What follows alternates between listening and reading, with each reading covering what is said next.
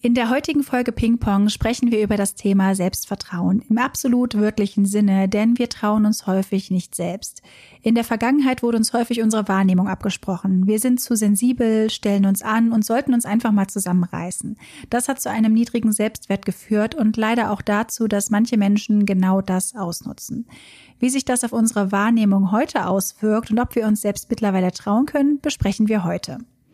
Content Note. In dieser Folge besprechen wir auch unsere schlechten Erfahrungen wie emotionalen Missbrauch in Beziehungen und Gaslighting. Passt also auf euch auf oder überspringt die Folge vielleicht ganz, falls diese Themen noch schwierig für euch sind.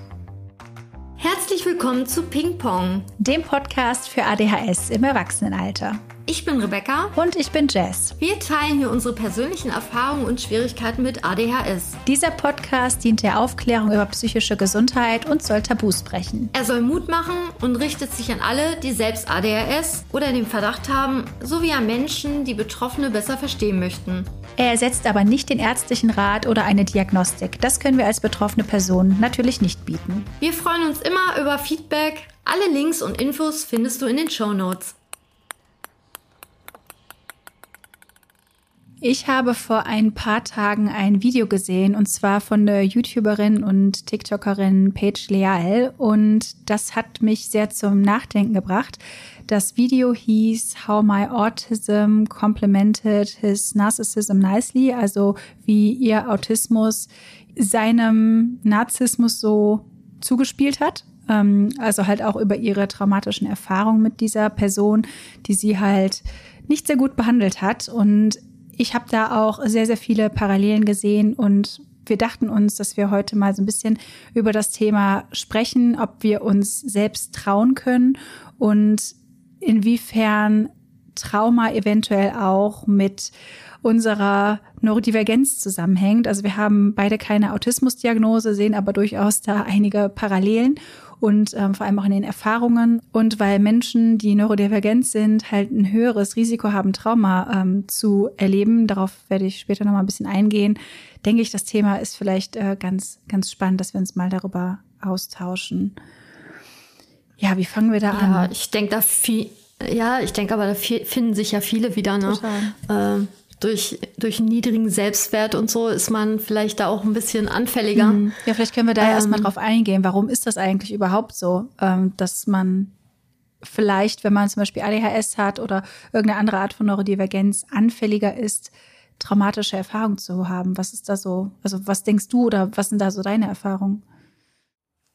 Mm, ja, ich würde einfach sagen, die, die Vielzahl dieser ganzen ähm, Aussagen, die man immer von klein auf gesagt bekommen hat, irgendwie stell dich nicht so ran, reiß dich zusammen. Ähm, äh, ganz furchtbar fand ich auch immer irgendwie Übung macht dem Meister oder die Meisterin, ähm, dass man ja irgendwann dachte, ja irgendwie muss es ja klappen. Ähm, oder bin ich jetzt zu empfindlich, zu sensibel? Wieso spielen die anderen Kinder so losgelöst und äh, ich fühle mich wie eine Versagerin oder ähm, wie ein Weichei? Mhm.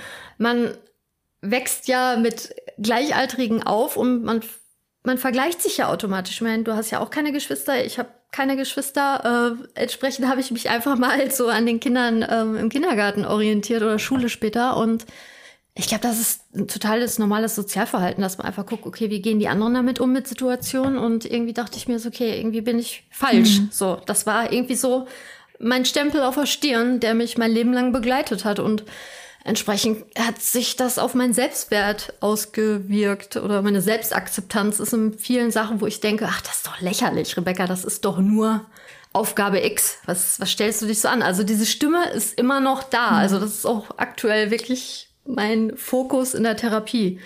Ähm, ja. Ja, verstehe ich voll. Also vor allem diese ganzen diese ganzen Sprüche, die ja auch an deiner eigenen Wahrnehmung zweifeln lassen. Also ich kann mir vorstellen, dass es häufig nicht, also jetzt sage ich mal in der Kindheit aus einer bösen Absicht heraus geschehen ist, wenn dann zum Beispiel jemand gesagt hat, stell dich nicht so an. Im Endeffekt ist das ja auch nur das Produkt wahrscheinlich der eigenen Erziehung. Also wenn unsere Eltern vielleicht ähnlich in ihrer Kindheit Feedback bekommen haben, dann ist die Wahrscheinlichkeit ja auch höher, dass man das weitergibt. Man versucht sich vielleicht als Elternteil immer ein bisschen mhm. weiter zu verbessern. Aber so wirklich über dieses ganze Thema mentale Gesundheit redet man ja irgendwie auch noch nicht so lange. Und das macht halt was mit einem. Also ich habe da mal eine super spannende Grafik gesehen, die habe ich jetzt gerade leider irgendwie nicht vorliegen, sonst würde ich sie euch verlinken. Aber so die Masse an negativem Feedback, das eine Person mit ADHS über ihr Leben kriegt, ist viel, viel, viel höher mm, als die mm. von einem neurotypischen Kind. Weil allein so Sprüche, ja, sei nicht so faul, ähm, reiß dich mal zusammen, die anderen machen das auch, die, äh, die schaffen das auch. Warum ist das denn jetzt wieder so schwer? Ähm, mach das doch jetzt einfach, mhm. du bist, äh, du kriegst das schon wieder nicht hin. Ja, diese, diese ganzen Sprüche, ne? Also das mhm. ist einfach, das wird einfach immer mehr über das ganze Leben und du hast halt das Gefühl, du versagst in einem komplett, dann ähm, passieren dir vielleicht noch irgendwelche blöden Dinge, dass du irgendwelche Unfälle hast oder unachtsam bist, dann hast du vielleicht noch irgendwelche ja, Unfälle dann später. Also ich zum Beispiel hatte damals einen Autounfall, ja, aus Unachtsamkeit. Ja klar, das kann jedem mal passieren, aber das führt halt auch dazu, dass ich heute selten Auto fahre. So, weil mhm. mich das mhm. einfach so sehr geprägt hat, weil ich einfach weiß, ich bin unachtsam. Also es war zum Glück nicht schlimm. Ich habe halt einen Parkplatz gesucht und bin hinten drauf gefahren auf ein anderes Auto, weil ich halt nach links und rechts geguckt habe, um einen Parkplatz zu suchen. Ähm, aber das sind halt so ja einfach so super viele Dinge, die da halt zusammenkommen. Vielzahl, ja. ja. Und vor allem so, pass doch mal mhm. auf, hör doch jetzt mal zu. Es kann doch nicht sein, dass du schon wieder nicht aufpasst. So allein im Unterricht, was sich da mhm. häuft über die ganzen Jahre. Lenk nicht alle ab. Genau, genau. Du bist zu hyperaktiv, ja, ja. du bewegst dich zu viel, du hörst nicht richtig zu, du machst deine Aufgaben mhm. nicht, du passt nicht auf, du bist schludrig, führst deine Ordner nicht ordentlich. Das sind so viele Dinge, die mhm. dauernd an dir kritisiert werden. Wie kann ein Kind da ein ordentliches oder ein, ein stabiles Selbstbild entwickeln? So. Mm. Äh, ja, aber ich habe auch manchmal Feedback bekommen, zum Beispiel, dass ich mein ähm, Schulstift falsch halte. Das hat wahrscheinlich überhaupt gar nichts mit meiner ADHS zu tun, aber ich habe das dann auch alles für bare Münze genommen. Mhm. Ich habe auch mal in der Therapie ähm, ein Bild gemalt, um mal mein inneres Kind so ein bisschen darzustellen. Da ähm, kann ich euch ja verraten, dass ich das ich habe so wie so eine kleine rote Handtasche gehabt und da habe ich halt das ganze Feedback so reingestopft und irgendwann war die Tasche dann zu schwer. So, so kann man sich das eigentlich gut vorstellen. Die schneidet dann irgendwann rein. Also jeder bekommt ja mal irgendwie ne, einen Spruch gedrückt, aber äh, die Masse macht's einfach und irgendwann habe ich mir nicht mehr vertraut. Hm. Ich dachte einfach, ich bin zu doof zum Laufen, ich bin unfähig, irgendwas zu schaffen. Ähm, ich krieg's nicht hin. Ja. So. Voll.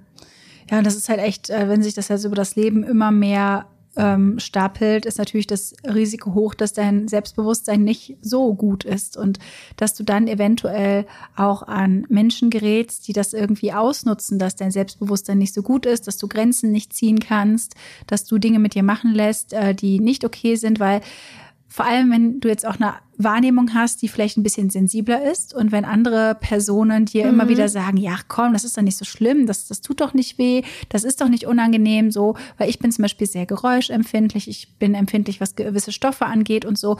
Und wenn du dann zum Beispiel, weiß ich nicht, diese Socken trägst und deine Eltern dir sagen, ja, aber die Socken sind doch total weich, stell dich nicht so an, das fühlt sich doch gut an, irgendwann, wenn das sich halt immer weiter häuft, traust du dir selbst nicht mehr. Und dann denkst du, ja, das ist jetzt gerade unangenehm, aber ich muss das jetzt durchstehen. Und wenn sich diese diese Einstellung mhm. so festigt, dass sich das auf Situationen überträgt, die wirklich vielleicht gefährlich für dich sind, ähm, auch Situationen, die wirklich übergriffig sind, ähm, oder halt in Richtung psychischem, mhm. körperlichen Missbrauch oder so gehen.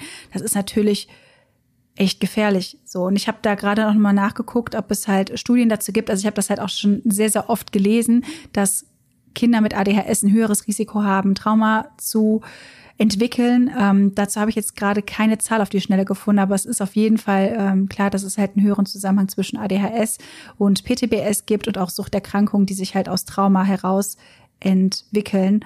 Und das ist irgendwie schon, schon hart. Und deswegen wäre es halt einfach schön, wenn die Diagnostik so weit wäre, dass Kindern frühzeitig gesagt werden kann, so hey, du bist okay, aber dein Gehirn funktioniert halt ein bisschen anders und die Eltern mhm. entsprechend auch damit umgehen können, damit das Kind nicht unnötig viel schlechtes Feedback bekommt, um halt ja zu vermeiden, dass von dem Kind halt ja, dass das Kind halt irgendwie in schlechte Hände gerät so. Also dadurch ja und ein gesundes Selbstbild genau. halt entwickelt. Ne? Ja, finde ich auch. Also es ist darum finde ich auch die Diagnostik einfach so wichtig. Also man muss es ja nicht so offen und öffentlich kommunizieren wie wir beide. Also vor allem, wenn man jetzt ein, ein, Kind hat, ne, weil, weil es ist ja teils noch stigmatisiert.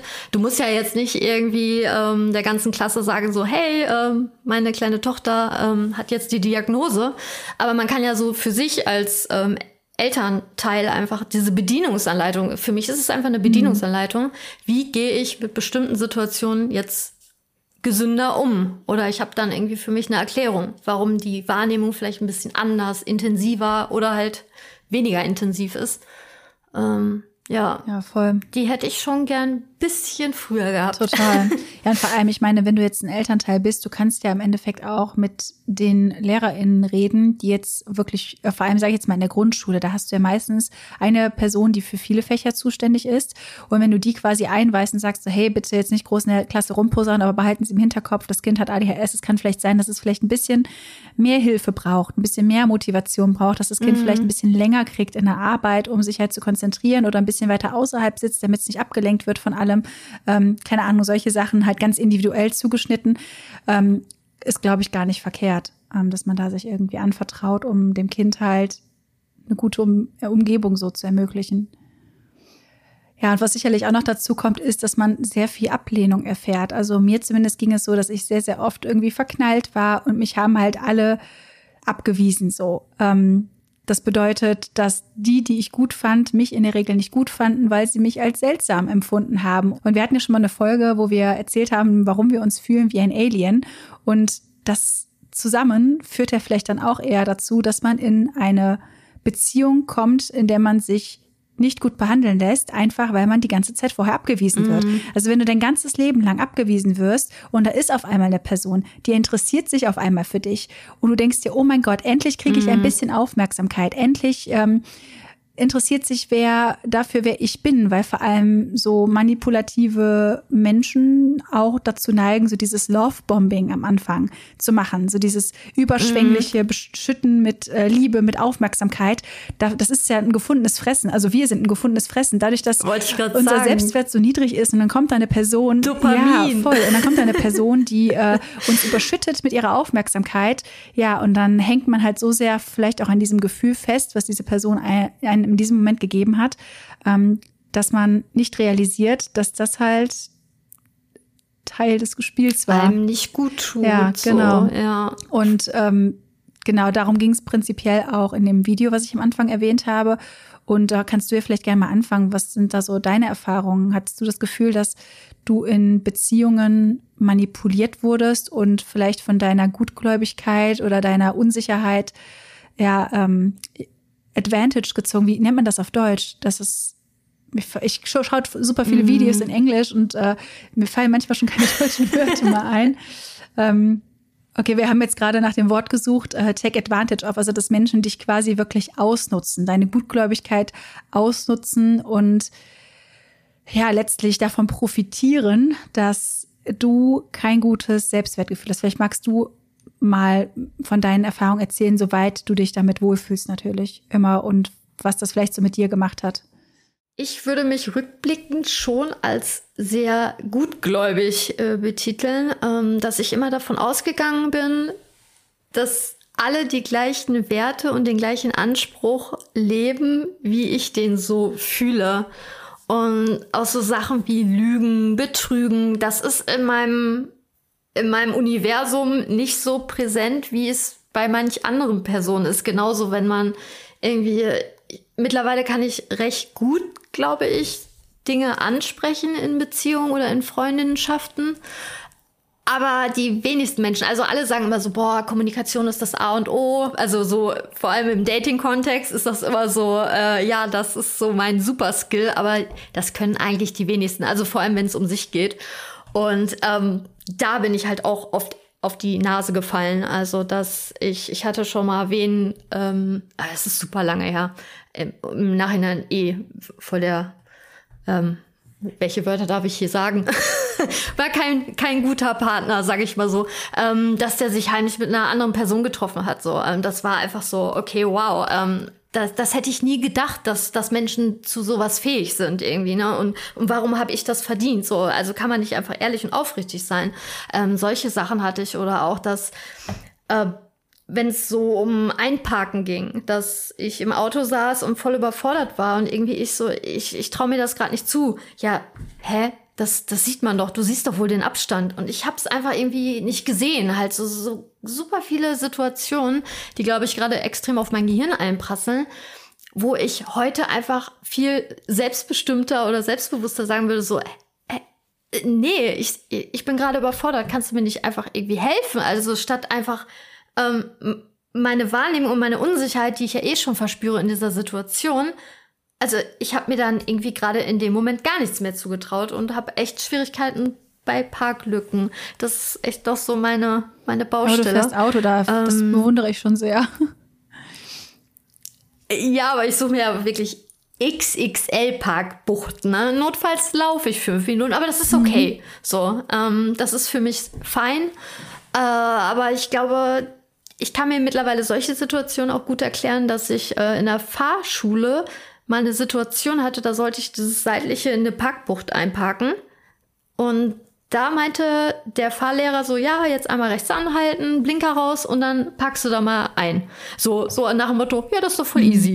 Und dann ähm, war das neben dem Stadtpark, die Sonne hat geschienen, da war eine Frau, das weiß ich immer noch, da war eine Frau mit einem Kinderwagen, da, da flogen Vögel rum und ich fuhr erst rückwärts, also einschlagen, aber super bestimmt. Und ich so, okay, wow. Ähm, äh, dann habe ich eingeschlagen. Ja, nicht so viel. Hä? zu viel, zu wenig. Ich war super überfordert, ne? Und der wurde immer bestimmter. Ähm, und irgendwann so, das sieht man doch. Ich so, hä? Nein, sehe ich nicht, meinte ich dann. Und dann habe ich irgendwann geweint, weil ich super überfordert war. Und dann haben wir das halt auch abgebrochen. Aber ich glaube, das ist immer noch quasi, dass ich mich, ja, da wirklich selber manipuliere oder meine Wahrnehmung nicht vertraue. Dass bei so, so räumlichen Abständen habe ich super Schwierigkeiten. Aber alle Menschen auf der Welt können gefühlt einparken. Ne? Ähm, das, das ist gerade so äh, akut gerade in meinem Kopf drin, aber boah, bestimmt auch ganz viele andere Freundinnen. Hm. So ehemalige.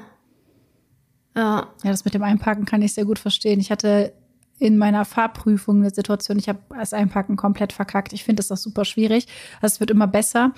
Ich habe halt kein eigenes Auto. Ich fahre halt nur ab und zu mit dem von meiner Mama, wenn ich in der Heimat bin. Aber da kenne ich halt auch die Wege und das ist auf dem Dorf, da ist nicht ganz so viel los.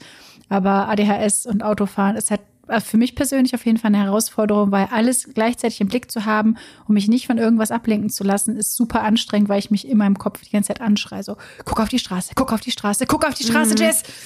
Also, ja. Mhm. Jetzt verstehe ich auch warum. Vor meiner Diagnose habe ich es nicht verstanden, warum ich mich die ganze Zeit innerlich anschreie. Äh, ja. Ja, ja, aber das hat mir auch geholfen, dass ich jetzt nicht mehr so streng bei so Parkplatzsituationen bin, dass ich jetzt sage, ähm, vielleicht ist es in dem Moment einfach zu viel andere Informationen, ne? schönes Wetter und äh, Vögelchen. Mhm. Äh, und dann sehe ich das einfach nicht. Oder ich kann mich einfach nicht so gut darauf einlassen, fokussieren, ich weiß es nicht. Ähm, aber ich kommuniziere das jetzt auch offen. Mhm. Aber früher dachte ich, okay, ich, ich bin unfähig, Auto zu fahren. Das war irgendwann, also dass ich sogar manchmal Panik bekommen habe, wenn ich, sobald ich im Auto eingestiegen bin.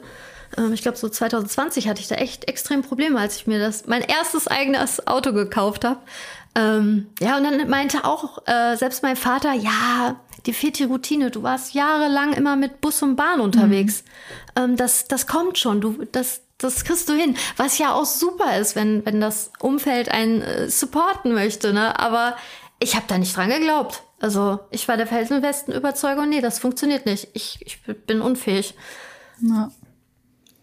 Ja, aber weißt, weißt du, warum du das denkst? Also kannst du festmachen, was bei dir dazu geführt hat, dass du dir selbst so kaum traust? Ich glaube echt durch die ganzen Situationen, dass man auch, ja, sei es so Kleinigkeiten, äh, Kleinigkeiten, aber irgendwie Sachen vergessen hat, die Leute einem erzählt haben mal oder ähm, Geburtstage, ähm, dass man irgendwie auch, ich finde meinen Gedächtnis auch ziemlich spannend und wild. Also manche Sachen kann ich mir super intensiv merken, auch von der Vergangenheit oder ähm, aus Gesprächen, wo auch teilweise meine KundInnen sagen, wow, das mhm. hast du mhm. dir gemerkt, ich war seit drei Jahren nicht mehr in deinem Laden und weiß ich nicht, so, so Schlüsselinformationen wie dein Name, also deinen kenne ich natürlich, aber das kann ich mir irgendwie, äh, das ist irgendwie, ja, ziemlich wild in meinem Kopf. Und da fällt mir nämlich ein, dass ich oft in Streitsituationen hatte, dass im Nachhinein, wenn man dann nochmal drüber gesprochen hat, über, äh, vor allem in so Beziehungen, dass Leute oder so Männer dann gesagt haben, so, nee, das habe ich gar nicht gesagt. Hey, das hast du gesagt mhm. oder, oder nicht. Oder also, dass ich so unsicher irgendwann war, weil das ist natürlich auch eine Extremsituation, da sind ja viele Gefühle und ähm, das geht ja meistens ziemlich impulsiv und zack, zack, zack, ähm, dass ich gar nicht hinterherkomme mit, mit meiner Aufnahme oder mit meiner Aufmerksamkeit gefühlt und ähm, hatte mal eine Beziehung, da habe ich im Nachhinein Gedankenprotokoll geschrieben. Das kann ich nur euch so als Tipp vielleicht mal geben, wenn ihr irgendwie das Gefühl habt, dass die Person immer im Nachhinein das, was ihr denkt, wahrgenommen zu haben, irgendwie widerspricht. Also das könnte vielleicht so ein Indiz sein, dass es irgendwie ja nicht gesund ist. Ähm, das hat mir sehr geholfen. Ja, das glaube ich. Das kann ich total nachvollziehen. Ähm, ich persönlich habe halt auch schon immer die Neigung, Sachen zu dokumentieren. Also zum Beispiel war es mir immer wichtig, dass ich mein WhatsApp-Chat von Handy zu Handy zu Handy transportiere, dass ich quasi immer Zugriff auf alles habe weil ich sehr häufig in der Situation war, dass eine Person mir gesagt hat auch, hey, das habe ich gar nicht gesagt, das stimmt gar nicht. Und dann bin ich sehr schnell darin, das rauszufinden und zu sagen, doch, guck mal, das hast du gesagt, da und da, guck mal, ich habe es sogar schriftlich. Ähm, was eigentlich mhm. traurig ist, weil die Basis davon ist ja im Endeffekt, dass ich häufig offenbar nicht ernst genommen wurde und häufig mir gesagt wurde, dass etwas nicht stimmt, so dass ich das Bedürfnis habe, das dokumentieren und beweisen zu müssen. Das Problem ist nur, wenn du an Personen gerätst, die dich wirklich einfach manipulieren wollen, die interessiert das nicht, dass du beweisen kannst, dass die sich scheiße verhalten haben. Die werden das dann ignorieren, den Spieß mhm. umdrehen und dich vielleicht beleidigen oder so, anstatt zu sagen, ach ja, stimmt, sorry, das hatte ich total vergessen. Ja, ich habe das da gesagt. Weil das wäre eine normale mhm. Reaktion, weil man kann ja mal was vergessen. Ich vergesse auch schon mal was. Ähm, dann kann ich mir das aber äh, eingestehen. Das geht ja eigentlich auch in die gleiche Richtung, die du gerade gesagt hast, dass man sich so ein bisschen was aufschreibt, was passiert ist, damit man halt sich sicher sein kann, dass man die Dinge wahrnimmt. Vielleicht können wir ja das Wort Gaslighting auch erstmal kurz definieren für die Leute, die es noch nicht gehört haben, aber ich glaube, mittlerweile ist es schon relativ bekannt. Ähm, ja, Gaslighting ist halt eine Form von psychischem Missbrauch, bei dem die Tatsachen vom Täter oder der Täterin halt gefälscht gegenüber dem Opfer dargestellt werden, sodass das dann irgendwann an der eigenen geistigen Gesundheit zweifelt.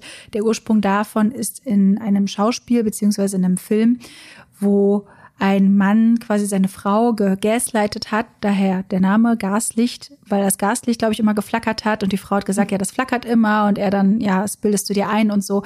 Also es ist quasi so die Basis. Dazu können so Sprüche gehören wie, ja, das habe ich gar nicht gesagt, das ist niemals passiert, du übertreibst jetzt gerade nur, mhm. ähm, jeder wird denken, dass du verrückt bist. Das genau, das doch. sieht man doch. Äh, ja. Was ist denn damit, dass du so und so gemacht hast? Und äh, also, dass du im Endeffekt die Wahrnehmung einer anderen Person umdrehst. Und das kann manchmal vielleicht ohne böse Absicht äh, passieren, aber oft wird es eben auch genutzt, um Menschen zu manipulieren. Mhm, genau. Also das ist halt immer so ein bisschen schwierig. Und das Problem ist halt, wir sind natürlich nicht nur, wenn wir jetzt Trauma erlebt haben, ein gutes Opfer dafür, weil wir dann vielleicht sowieso an unserem Selbstbild zweifeln, vielleicht auch denken, okay, vielleicht verdiene ich das, irgendwie so schlecht behandelt zu werden oder besser schlecht behandelt zu werden, als allein zu sein. Also das Gefühl hatte ich leider auch in vielen Beziehungen schon, dass ich mir viel hab bieten lassen, ähm, anstatt zu gehen, weil ich halt Angst hatte, alleine zu sein und dass ich so seltsam bin, dass mich niemand anders mehr gut findet. Das ist eigentlich auch ziemlich sad, sondern unabhängig davon halt mhm. halt auch durch die Tatsache, dass wir grundsätzlich vergesslich sind, ähm, hm. ist es natürlich noch leichter, selbst wenn wir keine traumatische Erfahrungen haben und super selbstbewusst sind, dass man halt uns manipuliert, weil wenn wir Dinge vergessen und die andere Person weiß, dass wir Dinge vergessen, dann kann man das natürlich auch zu seinem Vorteil nutzen. Und das ist halt auch, ja, schwierig. Ja, total. Also die, allein die Realität dann so zu verdrehen. Also ähm, kurz bevor ich mir Unterstützung gesucht habe ähm, und es alles noch keinen Namen hatte, hatte ich ja auch wirklich die schlimmsten Schlafstörungen seit Jahren. Ähm, ich, ich war ja total neben mir, was natürlich die Vergesslichkeit dann auch noch begünstigt hat. Mein Selbstwert war da zu dem Zeitpunkt super klein. Also es war so wie so eine Kettenreaktion.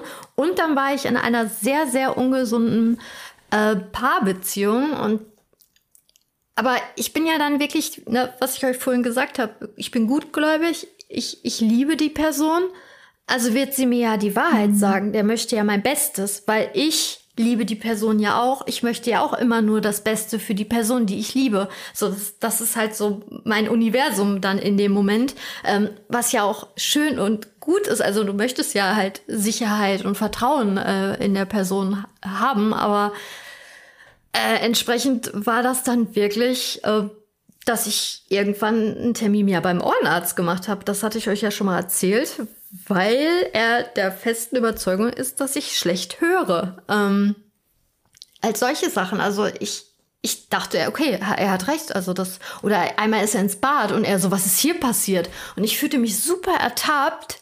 Ähm, aber er, es war jetzt nicht so, so äh, ermahnt, aber ich, ich wusste in dem Moment gar nicht mehr, was habe, war ich im Bad? War, war ich heute überhaupt schon? Äh, was ist denn da?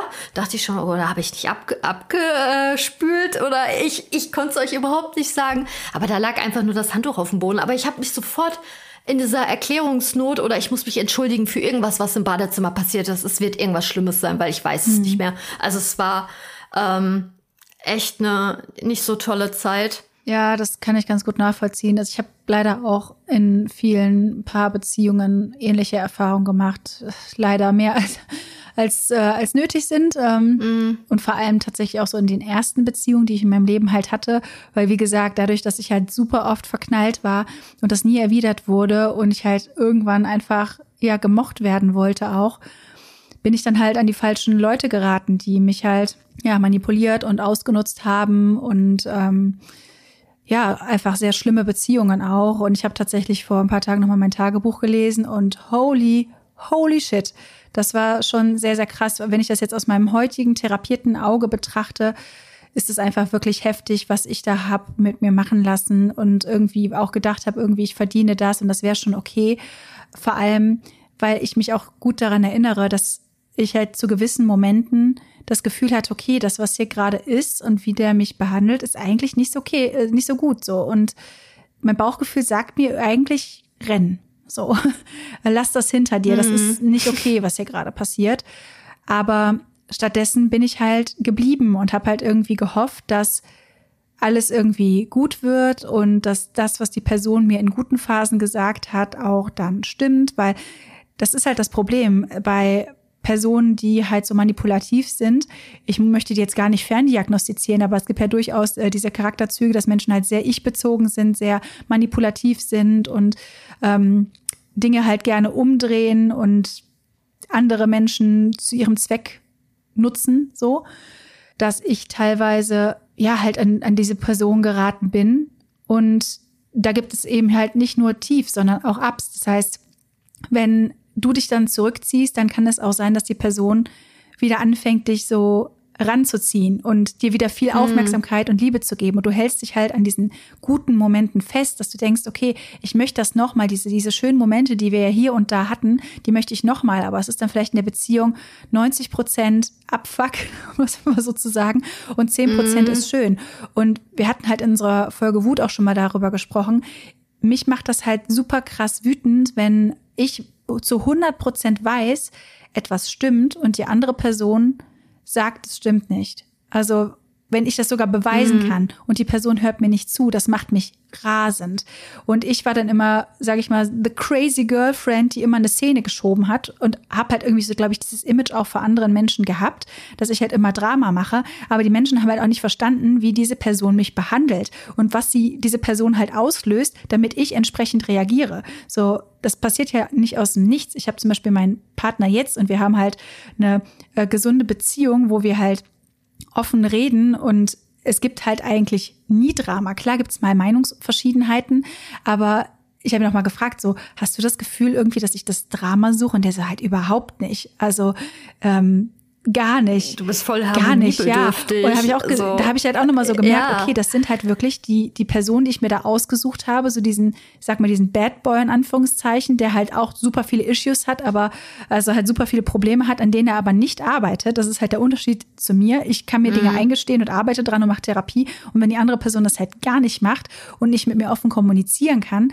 ähm, und dann einfach nur diese sehr ungesunden Charakterzüge an mir auslässt, ja, das ist halt schwierig und das führt halt dazu, dass ich natürlich wütend werde, ähm, beziehungsweise ja, also dass mhm. ich, dass ich dann quasi, dass ein Streit entsteht, weil ich halt ab einem gewissen Punkt das auch mehr nicht bieten lasse oder mich halt, ja, genau, bieten, genau, dass ich ja. halt so verwirrt bin, dass ich halt sage, guck mal hier, das kann nicht sein und das dann super auf sich aufbauscht. Und ja, das ist halt schon sehr krass, wenn man so in die, die Vergangenheit mal äh, schaut und auch wie sich so Beziehungsdynamiken dadurch entwickelt haben. Ja, das, das macht mich ja schon wütend, wenn, wenn du davon erzählst. Ja. So. Also ich, da, da bin ich ja auch ganz, ähm, ja, mir wurde aber auch schon oft dann gesagt, irgendwie, ja, du übertreibst voll, jetzt äh, halt mal den Ball flach. Ähm, hysterisch, ganz mhm. schwierig. Also halt aber irgendwie so direkt in die Schublade gesteckt. Ähm, typisch Rebecca muss wieder hitzige Diskussionen anfangen, aber ähm, nee. Ja, das ist schon richtig, ähm, so denke ich mir. Ja, ja, und im Grunde ist ja auch alles relativ. Also jede Person hat ja ein gutes Recht zu sagen, hey, das ist für mich intensiver, anstrengender, das tut mir weh, das tut mir nicht gut, das ist mir zu viel, ähm, ja, soziale Interaktion am Wochenende, das ist zu wenig. Das ist ja nicht mhm. messbar. Also egal, was man ja erstmal mit wem kommuniziert, es ist ja dein gutes Recht zu sagen, hier sind meine Grenzen, hier sind meine Kapazitäten.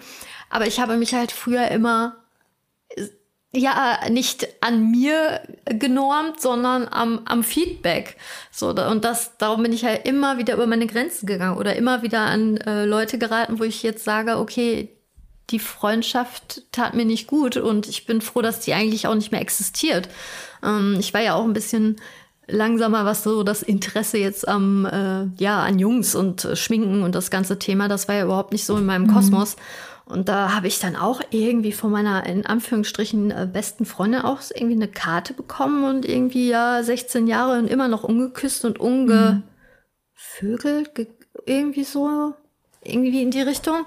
Und ich habe darüber gelacht. So, ähm, heute würde ich sagen, ähm, was ist ja. mit dir? Vor allem 16, äh, das ist ja. Mein Tempo.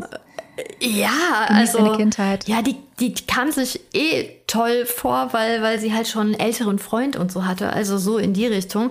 Ähm, aber ich habe mich dann ja klar erstmal verglichen und dachte, okay, ich bin irgendwie die Nachzüglerin und ähm, ja, ich bin ja eh immer in allem langsam. Also es gibt viele Situationen zurückblickend, wo ich ein bisschen länger gebraucht habe oder ängstlicher war als die Gleichaltrigen. Aber dann passte das wieder so in mein Selbstbild, ne? Und dann habe ich über diese Karte gelacht oder diese Urkunde, von der ich euch ja auch schon mal erzählt habe, dass ich ja tendenziell mich oft verletze und das war irgendwie so ja typisch mhm. Rebecca, ähm, dass ich teilweise auch Verletzungen hatte, auch auf einer Klassenfahrt, da habe ich glaube ich auch schon mal von äh, berichtet. Ähm, da hatte ich so eine Schnittverletzung, bin den ganzen Tag durch Berlin gelaufen und äh, nachts war ich da mit meinem Klassenlehrer in der Notaufnahme, aber ich habe es einfach nicht erzählt weil ich es nicht so als für schlimm eingeordnet habe oder als, als Normalität. Meine Verletzungsquote war für mich normal, weil aber auch viele sagen, ja, jede Person stolpert doch mhm. mal. Ja, aber die Masse macht's halt, ja. ne? Also das ist halt super spannend eigentlich, was das für eine Kettenreaktion äh, ausgelöst hat bei mir. Mhm. Ähm. Das ist schon, schon krass. Was mir jetzt gerade auch noch so einfällt, ähm, so zum Thema negatives Feedback und man, also du hast ja das so quasi wie so eine Tasche gepackt, ne, hast du ja gesagt, dass du so ein rotes Täschchen hast, wo du das mhm. Feedback so reingepackt hast. Und ich erinnere mich noch sehr, sehr lebhaft, dass ich in einer Beziehung war und da hat die Person mir quasi gesagt, all das, was ich nicht mehr machen darf. Und also besonders so Sachen wie, ja, ich darf mich nicht aufregen, ich darf XY nicht kritisieren, ich darf irgendwie dazu nichts mehr sagen und ich soll mich nicht so anstellen und so ganz viele verschiedene Sachen. Ich habe das alles aufgeschrieben und mir groß auf die Pinnwand gehängt. So. Also der hat quasi mhm. mich behandelt wie den letzten, wie ja, also der habe ich schlechter behandelt als den, Dre so, Dreck, Dreck, unter dem ja. Nagel, weißt du? Ja. So. Und ja. ähm, hat dann mhm. aber mir gesagt, all das, was ich nicht mehr machen darf. Also es sind im Prinzip all die Sachen, die für ihn irgendwie ein bisschen unangenehm sind. Also er, ver, ver, äh, er verhält sich scheiße und ich sage, dass er sich scheiße verhält und sage, hey, das ist nicht cool, was du da gerade machst. Und das musste ich aber unterdrücken, mm. anstatt dass er gesagt hat, hey, ich habe mich da blöd verhalten, ich arbeite daran. So. Und das ist eigentlich auch so mm. krass, ich einfach das so mitgemacht habe. Also, und da hatte ich dann irgendwann auch den Punkt, dass er war dann wirklich so ein Snap in meinem Kopf, dass ich gedacht habe, okay, bis hierhin und nicht weiter. Und dann habe ich Schluss gemacht. Ähm, ah, voll gut. War noch zum ja. Glück nur ein paar Monate, aber du, vor allem in der Jugend ist es halt immer extrem intensiv alles. Ähm, das ist einfach mm. so, so krass. Vor allem, wie gesagt, wenn man halt in der Kindheit das Gefühl hatte, du, du stellst dich halt immer nur an und dann gerätst du in Beziehungen und dir wird das genauso gesagt und du zweifelst dann ja wirklich an dir und denkst, okay, diese ganzen Dinge sind wirklich mein Fehler, ohne dir anzuschauen, was der Auslöser dafür ist und dass die andere Person halt den Großteil dazu beiträgt. So, äh, es ist halt mhm. schon irgendwie ähm, sehr krass. Und ja, das überträgt sich natürlich irgendwie immer noch heute so auf, auf meinen Alltag. Also vor allem auch so Unfälle ähm, und sowas. Ich weiß nicht, bei mir ist auch zum Beispiel das Schmerzempfinden super weird. Also so Schmerzen, die für andere, glaube ich, krass sind, empfinde ich kaum. Und so kleine, kleine Sachen sind für mich unfassbar schmerzhaft. Also es ist halt irgendwie ein bisschen verschoben. Ähm, mhm. Genau, also das ist irgendwie ein bisschen merkwürdig. Und im Alltag führt das leider auch noch dazu, dadurch, dass ich halt früher so mein eigenes Bauchgefühl total oft ignoriert habe, dass ich das immer noch tue. Also ich merke zum Beispiel, okay, ich bin super erschöpft, ich brauche eigentlich eine Pause, dass ich dann denke, ach, Quatsch, du brauchst keine Pause, du stellst dich nur an, du bist jetzt einfach nur wieder faul, jetzt reiß dich doch mal zusammen. Äh, andere kriegen das auch hin und XYZ schaffen das auch, guck dann nach links und rechts auf Social Media und teilweise vergleiche ich mich sogar mit fiktiven Charakteren, dass ich mir denke, ja, ganz ehrlich, Hermine Granger, die arbeitet oh auch durch und äh, äh, versucht alles, um äh, hier in meiner Fanfiction rauszufinden, äh, wie sie den Krieg beenden mm. kann und sowas. Die schafft das auch und die schläft auch kaum und die lebt auch immer noch. Ja, aber es ist ein fiktiver Charakter, aber manchmal fühle ich das nicht und ich vergleiche mich so krass krass mit anderen, dass ich selbst da manchmal Schwierigkeiten habe, da so eine Unterscheidung für mich zu finden. Ich weiß nicht, ob das klingt total absurd, aber ja, ich vergleiche mich so sehr, weil ich mir selbst teilweise so wenig traue.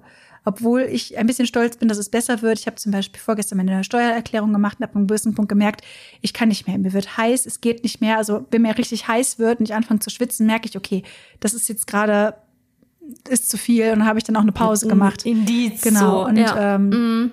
Ja, oder zum Beispiel, wenn ich das Gefühl habe, ich werde krank, dass ich dann denke, ach nein, du wirst nicht krank, das äh, ist nur wieder deine Faulheit, die du jetzt gerade merkst. Und dann, dann power ich halt weiter, anstatt mir eine Pause zu geben. Das ist halt echt irgendwie schwierig. Wollte ich gerade sagen, das, und das Immunsystem wird mhm. sich bedanken. Ne? Das, das ist ja das Fatale, dass man, wenn man immer wieder über die Grenzen geht, ob es jetzt emotional ist, körperlich, äh, mental, das wird sich dann ja irgendwann Voll. rechnen. Also ich habe ja auch eine Vielzahl an, ja, ob es verschleppte Blasenentzündungen waren oder Verspannungen, dass dann, dass sich das so weit ausgeweitet hat, ne, dass ich am Ende irgendwie mal Weihnachten auf der Couch verbracht habe äh, mit starken Schmerzmitteln, weil ich einfach auch nicht imstande war, irgendwie Auto zu fahren, geschweige denn einen Schulterblick hätte machen können.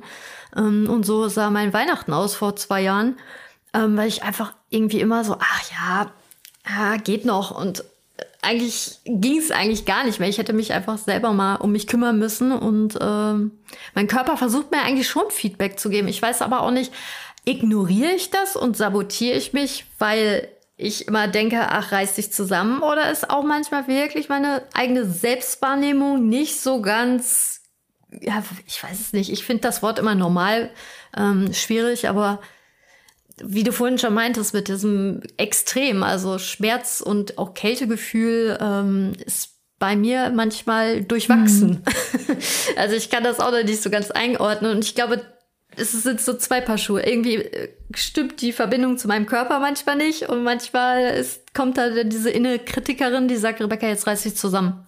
So, halt durch, Zähne zusammenbeißen und dann ähm, kannst du gleich Feierabend mhm. machen. Ja. Wobei ich auch sagen muss, äh, da bin ich mittlerweile zumindest, also so dieser Spruch, stell dich nicht so an oder reiß dich zusammen, ist mittlerweile für mich wirklich richtig große Red Flag.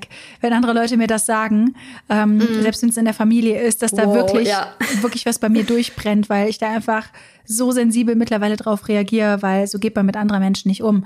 Also wenn andere Person mir irgendwie sagt, so hey, das mhm. fällt mir jetzt schwer, dann würde ich halt fragen, so hey, was brauchst du, kann ich dir helfen, anstatt zu sagen, reiß dich mal zusammen. Mhm. So.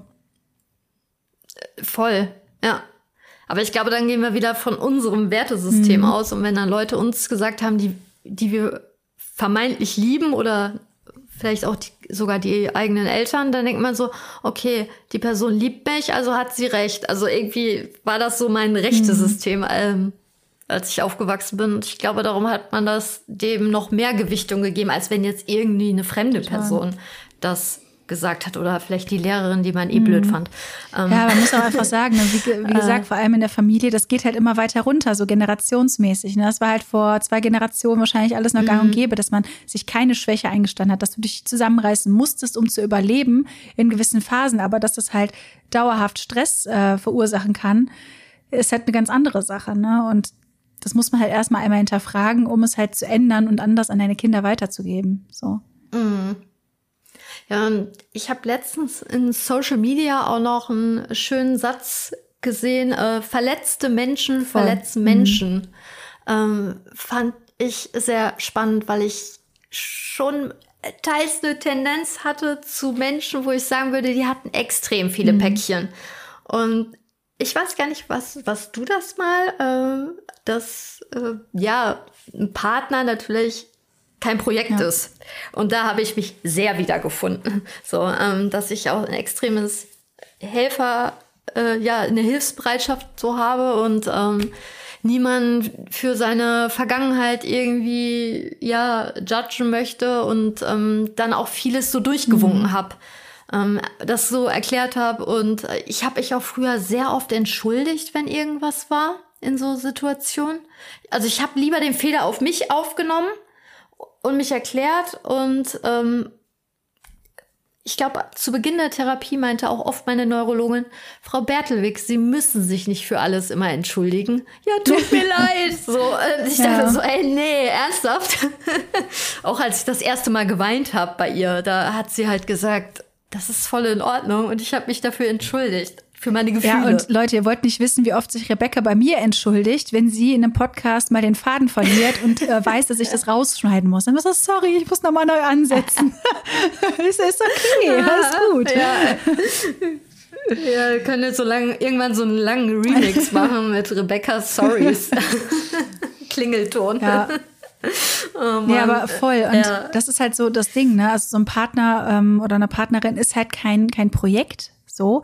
Und ich kann das voll nachvollziehen, weil ich bin halt auch so eine Person, die dann, vor allem wenn die Person mir dann erzählt, was bei ihr Schlimmes passiert ist, das möchte ich auch gar nicht äh, abstreiten. So, dass vielleicht irgendwie hinter der Art, wie die Person ist, selbst schlimme Erfahrungen in Kindheit, whatever stecken. Aber das ist keine Entschuldigung. So, verhalte dich anderen Menschen gegenüber nicht scheiße. Trag Verantwortung für die Fehler, die du machst. Das mache ich auch. So, ich weiß zwar, okay, ich habe ADHS, Dinge mhm. fallen mir schwer, aber wenn ich Scheiße baue, dann habe ich Scheiße gebaut und dann entschuldige ich mich dafür. So, ähm, und diese mhm. Fähigkeit ist einfach super wichtig und ich finde, das ist voll der schmale Grad zwischen, okay, ich akzeptiere, dass du dein Päckchen zu tragen hast und ich verstehe, warum du Dinge so tust, wie du tust, aber ich habe es nicht verdient, dass irgendwas an mir ausgelassen wird. So, das ist dein Ding, an dem du arbeiten musst. So, ähm, ich habe meine ganze Weile Videos von Dr. Ramani äh, gesehen, die sich halt so auf das Thema Narzissmus ähm, äh, spezialisiert hat. Und da war ein Satz, der war wirklich der hat mich sehr berührt. So, ja, so eine Person hat Liebe verdient. Personen haben immer Liebe verdient. Aber niemand hat es verdient, ähm, verletzt zu werden. So, auch wenn diese traumatisierte Person, die vielleicht diese narzisstischen Züge hat, diese manipulativen Züge hat, selbst wenn äh, die auch Liebe verdient hat, auf jeden Fall, rechtfertigt das nicht, dass du dauernd verletzt wirst. So. Und mhm. das fällt mir auch immer noch sehr schwer, das zu trennen, so zu sagen, okay, du hast deine Vergangenheit, das war alles durchaus scheiße und ich habe Mitgefühl für dich, aber ich bin nicht die Rettung. Oder dein Ventil, ne? Also. Genau, ja. oder das Ventil ja noch, noch viel schlimmer. Also ich finde, wenn man in einer Paarbeziehung ist und beide Päckchen zu tragen haben und man sich wirklich gegenseitig unterstützt, äh, so zum Beispiel auch Trauma aufzuarbeiten und füreinander da zu sein, dann finde ich das okay. Aber wenn eine Person halt so Helfersyndrom-mäßig dann mit der anderen Person äh, versucht, das irgendwie zu richten, mhm. wenn die andere Person aber noch nicht mal bereit ist, sich den ganzen Dingen zu stellen, dann finde ich das irgendwie sehr schwierig. So, weil im Endeffekt musst du selbst. Ja, oder genervt reagiert, ne? Wenn du es ansprichst. Voll. Das ist ja auch äh, ja, schwierig. So. Total. Mhm. Ja, es ist alles nicht so einfach. Äh, da, da, bin ich aber auch schon sehr oft, also vor allem auch durch deine Beiträge bin ich auf viele Themen mhm. gestoßen, wie Gaslighting ähm, oder Narzissmus, ähm, dass ich so ab 2018 echt mich mal hingesetzt habe und viele Freundschaften mal reflektiert habe, die noch auch akut zu dem Zeitpunkt bestanden, die äh, mir dann irgendwie Vorwürfe gemacht haben, ja, du meldest dich nie und dies und das und jenes. Also immer so, ja, mich kritisiert, ähm, statt mal so Lösungsansätze. Das mag ich ja eh eigentlich lieber, aber bedeutet natürlich ja. auch Arbeit. Also ähm, ich hatte da natürlich auch ähm, meinen Part zu beigetragen, aber ich habe die Erfahrung gemacht, dass auch viele nicht bereit sind, an mhm. etwas zu arbeiten. Ob es jetzt mein Fehler ist oder der Fehler von beiden Personen, ähm, das ist ja total irrelevant. Äh, und da soll man, glaube ich, mal echt in sich hören, tut dir die Beziehung mhm. gut. Ob es jetzt Freundschaft ist, äh, Arbeitsverhältnis ist ja auch ja. eine Beziehung. Ähm, dass das irgendwie auf Augenhöhe ist. Und das war es halt bei mir jahrelang ja, halt nicht. Ja, vor allem, wenn man dann vielleicht auch wirklich noch dazu diese Angst hat, allein zu sein, wenn man so oft zurückgewiesen wurde. Ich denke, das kommt bei vielen Menschen halt auch leider noch dazu. Mhm. Ähm, ja. Aber das habt ihr nicht verdient. Also selbst wenn ihr jetzt gerade in irgendwelchen Freundschaften oder Beziehungen nee. seid, wo ihr das Gefühl habt, dass ihr nie ernst genommen werdet und ihr euch selbst kaum noch traut, das ist, also, ja, ich, ich fühle das, aber es ist möglich, da rauszufinden. Ja, das ist schön gesagt. ja.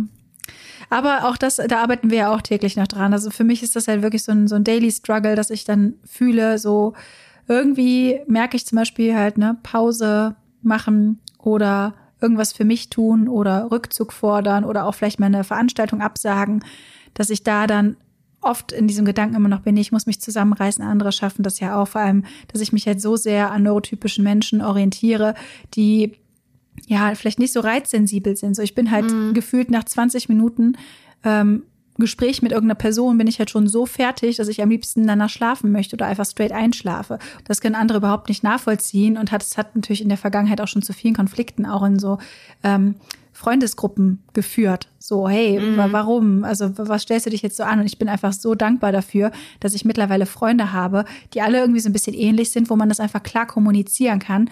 Und wir beide sind ja auch durchaus voller Widersprüche. So, und da braucht es halt viel Kommunikation, dass man zum Beispiel sagt, so, heute habe ich richtig Bock auf Socializen. Heute mhm. möchte ich kein Wort reden, dass man einfach diese Dinge kommunizieren kann, ohne verurteilt zu werden. Und manchmal ist ja auch der Knackpunkt, dass die Person, der du jetzt offen deine Grenzen kommunizierst, so sagt, hey, äh, nichts gegen dich, aber heute bin ich raus, irgendwie beim Event, ähm, dass sie das ja auf sich beziehen. Aber das hat ja überhaupt nichts mit denen zu tun. Das, das, das hat mir auch erstmal so eine neue Perspektive von menschlichen Denkstrukturen äh, eröffnet, mhm. dass, dass die ja auch vielleicht Selbstwertprobleme haben. Und das hat wirklich dann, also ich habe auch mittlerweile wirklich tolle Freundinnenschaften, wo die Leute dann das überhaupt nicht persönlich nehmen. Aber früher wird mir das so ein Strick draus gedreht, dass ich dann am Ende die schlechte Freundin war, weil ich einfach gesagt habe, ich bin heute müde. So ein Grundbedürfnis. Äh, ja. Ja, und nicht nur in so Freundschaften, auch so grundsätzlich habe ich häufig den Fehler so bei mir gesucht. Also auch so bei so bürokratischem Kram. Ich habe jetzt ja, wie gesagt, meine Steuererklärung gemacht und in meinem Kopf oh, ja. ich dann auch schon so durch. so, was ist, wenn das Finanzamt noch das und das und das wissen will? Also von mir aus, was ich bin so, ich bin so strukturiert. Die haben alles von mir bekommen. Ich habe alle Belege mitgeschickt. Eigentlich gibt es da keine Nachfragen mehr. So, aber ich habe keine Lust auf dieses, auf diese Kommunikation, wenn die da Nachfragen stellen. und Letztes Jahr zum Beispiel haben die mir dann gesagt, ja, äh, haben Sie noch die Einnahmenüberschussrechnung für mich? Und dann war ich so, Moment mal, habe ich den Fehler gemacht? Habe ich die nicht mitgeschickt? Mhm. Und natürlich, ich habe die mitgeschickt. Und dann trotzdem zweifle ich erstmal daran, dass ich den Fehler gemacht habe, obwohl das wirklich ein zentraler Bestandteil äh, meiner Steuererklärung ist, so, den ich eigentlich nicht vergessen kann, weil er so zentral ist. Und dann habe ich gesagt, so, nee, den müssten Sie eigentlich vorliegen haben. Und dann hat die auch gesagt, ja, sorry, mein Fehler liegt hier vor. Aber immer denke ich so direkt, es ist bestimmt meine Schuld gewesen. Und das ist so schade. Also das ist, ja, Hättest du vor ein paar Jahren dann einer Sachbearbeiterin gesagt, ähm, den habe ich Ihnen geschickt? Oder hättest du einfach ihn unkommentiert nochmal nachgeschickt, obwohl du ihn vielleicht geschickt hast? Das, das, das wäre ja spannend, ne?